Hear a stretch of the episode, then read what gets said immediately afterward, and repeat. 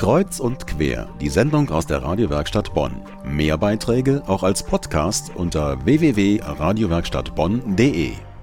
Die Musik kickt voll rein. Solche oder ähnliche Sätze haben Sie bestimmt schon mal im Bus oder in der Bahn gehört, wenn Jugendliche sich unterhalten. Kicken ist Jugendslang und bedeutet, das ist total interessant. Aber die Jugendlichen kicken, das kann nicht nur Musik oder Sport, sondern auch Kunst. Kunst kickt heißt das Projekt zur Suchtprävention, das die Suchtberatungsstelle Update von Caritas und Diakonie am nächsten Mittwoch vorstellt.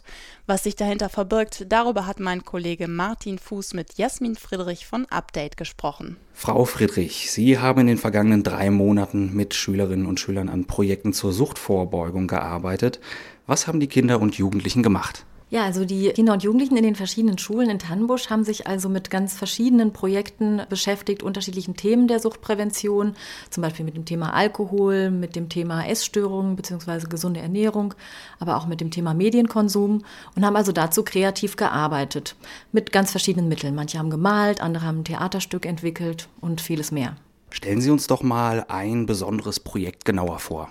Vielleicht so als Beispiel, die äh, Realschule hat sich äh, mit dem Thema Umgang mit Gefühlen beschäftigt in Bezug auf, wie entsteht eigentlich eine Sucht. Und manchmal ist es so, dass man mit schwierigen Gefühlen dann vielleicht zum Alkohol greift. Und dann äh, haben die Schüler also zum Beispiel ihre Gefühle wie Wut oder Ärger ähm, in Farben und Formen dargestellt, also in Lebensgröße auf riesigen Bildern, sehr farbstarken Bildern, ihre Gefühle gemalt und sich auch damit beschäftigt, wie kann man eigentlich in solchen Krisensituationen damit umgehen, um eben nicht zu irgendeinem Suchtmittel zu greifen.